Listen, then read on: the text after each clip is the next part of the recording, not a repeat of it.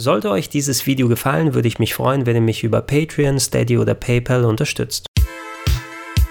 Schönen guten Tag und herzlich willkommen auf rpgheaven.de. Was für Japaner-Rollenspielfans gerade Legend of Heroes Trails of Cold Steel 3 ist, ist für den Rest der Welt The Outer Worlds. Das Sci-Fi-Rollenspiel aus der Ego-Perspektive von Obsidian Entertainment erinnert nicht von ungefähr an die Bethesda-RPGs wie die Fallout-Serie oder Skyrim, denn die beiden Game Director Tim Kane und Leonard Bojarski, die waren unter anderem auch dafür verantwortlich in den 90ern, dass es überhaupt die Fallout-Serie gibt. Zwar hatten die beiden mit Bethesda nicht besonders viel am Hut, sie verließen nachdem Teil 2 fertig war den ehemaligen Fallout-Entwickler Interplay, haben aber bei anderen West-Rollenspielen auch federführend mitgearbeitet, wie beispielsweise dem Klassiker Vampire the Masquerade Bloodlines. Jetzt kommen sie eben bei Obsidian wieder zusammen und beziehen sich nicht nur auf ihre Fallout-Wurzeln, sondern allgemein darauf, wo sie das West-Rollenspiel-Genre im Jahr 2019 sehen.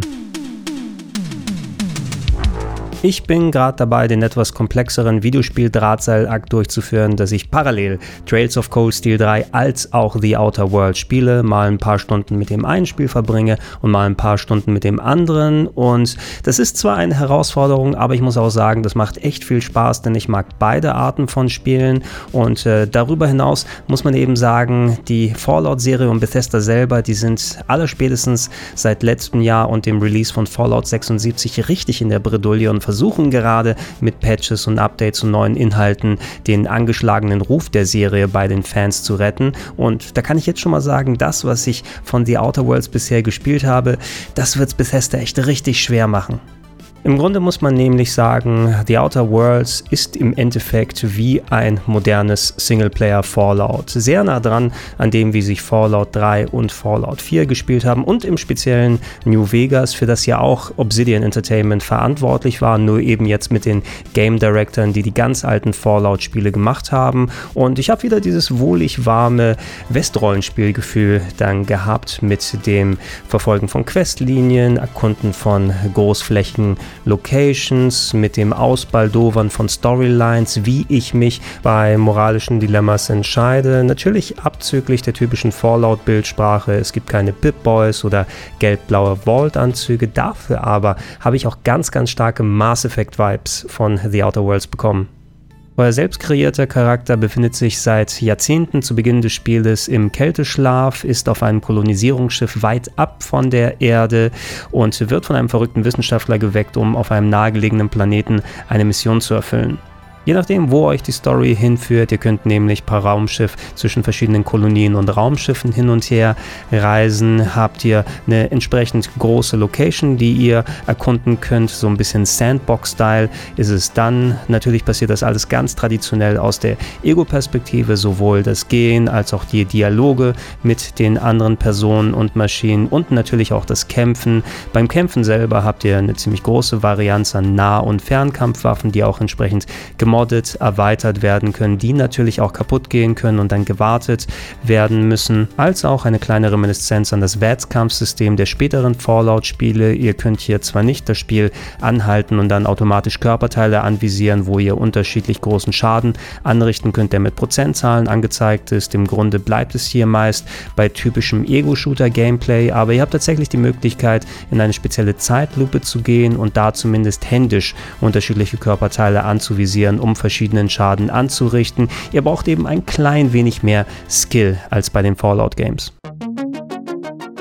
Abgesehen davon ist von dem, was ich bisher von The Outer Worlds gesehen habe, spielerisch aber wirklich nicht viel anders als bei vergleichbaren Games. Das Kampfsystem selber, wie erwähnt, ne, ein bisschen mehr Skill braucht man schon als bei Fallout. Ihm fehlt ein bisschen dadurch etwas der besondere Kniff, denn ich finde das VATS-Kampfsystem immer noch eine sehr ideale Lösung für so ein Rollenspiel aus der Ego-Perspektive und hier fühlt sich eben mehr wie ein vernünftiger, zweckmäßiger Ego-Shooter an, der jetzt keine Bäume speziell ausreißt. Ihr habt nochmal ein paar ja, erhöhte Ausweichmöglichkeiten und natürlich auch Kompagnons, die ihr mitnehmen könnt und befehligen könnt, die selbst auch ähm, einigermaßen fein mit ihrer KI einstellbar sind. Das sind vielleicht nochmal extra Faktoren, die dazu kommen. Aber ansonsten war es eben ganz normal und hat sich angefühlt wie alle anderen Rollenspiele. Natürlich gibt es wieder jede Menge Skills und Perks, die man freischalten lassen kann, wenn man genug Experience verdient hat, um ein Level aufzusteigen. Typisch für solche Games habe ich mich zumindest zu Beginn wieder auf Charme und Intelligenz konzentriert, um mehr Dialogoptionen freizuschalten. Und das hat mir auch schon in den ersten Spielstunden hier und da den Arsch gerettet und mir einige Kämpfe erspart und ein paar neue Wege eröffnet. Aber ich weiß auch, für den Rest des Spiels muss ich mich auf ein paar andere Sachen mal jetzt fokussieren, weil ansonsten kann ich mir sehr gut vorstellen, dass die Kämpfe irgendwann richtig schwer werden. Interessanterweise gibt es auch permanente Status-Downgrades. An gewissen Stellen bietet das Spiel einem an, optional zumindest so ein Downgrade mitzunehmen, um in einem anderen Bereich ein kleines Plus zu bekommen. Aber im Nachhinein, ich habe das einmal gemacht und so richtig geschmeckt hat es mir bisher nicht, denn ich habe immer diese ganzen Minuszahlen jetzt auf meiner Skill-Liste und das finde ich nicht ganz so geil, aber mal sehen, wie es sich im Rest des Spieles äußert. Immerhin, ihr könnt fast jederzeit respecken, wenn ihr wollt, sogar fast direkt von Anfang an. Auf eurem Raumschiff befindet sich eine Maschine, die entsprechende Gebühr dafür verlangt, die auch immer mehr wird bei jedem Respecken. Aber ich finde schon ganz cool, dass man das direkt machen kann. So bin ich auch ein bisschen experimentierfreudiger, was mein Bild angeht. Äh, wenn ich denn eben weiß, wenn es hart auf hart kommt, ähm, dann muss ich das Spiel nicht neu starten, sondern ich verteile einfach alles um bei meiner Figur. Danger. Wo mir The Outer Worlds bisher am besten gefällt, ist bei den Texten, bei den Dialogen mit den anderen Figuren, allgemein wie diese etwas andere Sci-Fi-Welt umgesetzt ist und der dezent ironische Unterton, der immer mitschwingt, auf eine andere Art, wie es Fallout gewesen ist und auch auf eine andere Art, wie es beispielsweise bei Borderlands ist. Da kann ich mir vorstellen, dass viele Vergleiche in der Richtung nochmal kommen, einfach durch den etwas bunteren Stil, in dem das Spiel sich präsentiert. Allgemein ist Humor eben eine sehr subjektive Sache und ich will jetzt nicht sagen, dass bei The Outer Worlds ein Schenkelklopfer nach dem anderen folgt, aber man hat ein ganz gutes Maß gefunden, wo eben zwischen Leichtfüßigkeit als auch entsprechender Ernsthaftigkeit dann genug mit dabei ist. Vor allem auch, dass man schon zu Beginn eben teils wirklich schwere Entscheidungen treffen muss, wo es nicht eindeutig ist, dass es der gute und der böse Weg, sondern man muss bestimmte Punkte abwägen und dann schauen entsprechend, ob man mit seinen Entscheidungen leben kann. Von technischer Seite aus her muss ich sagen, da mag ich auf jeden Fall den, wie bereits erwähnt, eher bunten Sci-Fi-Ansatz, den The Outer Worlds verfolgt. Da macht es Spaß, durch die Locations durchzugehen und anzuschauen, wie abwechslungsreich die Sachen hier designt sind. Rein auf architektonischer Ebene, wie die Open World-Segmente hier verbaut sind und wie die Gebäude aneinandergereiht sind. Das ist jetzt nicht allzu aufwendig. Da würde ich fast sagen, da sind wir auf Fallout 4 Niveau ungefähr. Und auf meiner normalen normalen PS4, wo ich es gerade zocke, da läuft es zumindest auch grundsolide. Immerhin meistens mit 30 Bildern pro Sekunde, ab und zu mal ein paar Haker hier und da, aber bis dato jetzt keine riesigen Ruckler. Ne? Eventuell ist das auch was, was noch später kommt. Was mir aufgefallen ist, ist, dass auf meiner normalen PS4 es zumindest ein paar Probleme mit dem Nachladen von Texturen gibt und äh, wenn man an bestimmte Ecken geht, dass es da teilweise mehrere Sekunden dauert, bis man das finale richtige Bild zu sehen bekommt. Vom Sound her, da war auch alles ganz ordentlich. Die Sprachausgabe, die ist in Englisch und äh, so ziemlich jeder Text ist hier vertont. Das finde ich persönlich sehr cool. Es gibt wählbare deutsche Textsprache, aber ich habe hier auch auf Englisch geschaltet, damit sie gleich mit der Sprachausgabe funktioniert. Eventuell in einem späteren Video, wenn ich mal die deutschen Texte ausprobiert habe, werde ich auch darauf eingehen. Die Musik selber die war auch schon in Ordnung und äh, es mag ein bisschen komisch klingen, aber die war mir fast schon so typisch Space-mäßig. Ne? Ihr seid auf fremden Planeten unterwegs und dann kommen die Hörner und die Bläser äh, und machen diese epischen Klänge darunter. Klang fast schon so ein bisschen wie die Star Ocean-Spiele auf den PlayStation-Konsolen, nur nicht ganz so turbulent und abgedreht. Und ich weiß nicht, ob man da eventuell noch einen leicht anderen Ansatz gefunden hätte. Also ich habe mich dran gewöhnt und es passt irgendwie auch dazu. Aber irgendwie habe ich gedacht, da geht das eventuell noch ein bisschen anders. Ich bin zumindest bis hierhin, wo ich gezockt habe, von The Outer Worlds ganz angetan, muss ich sagen.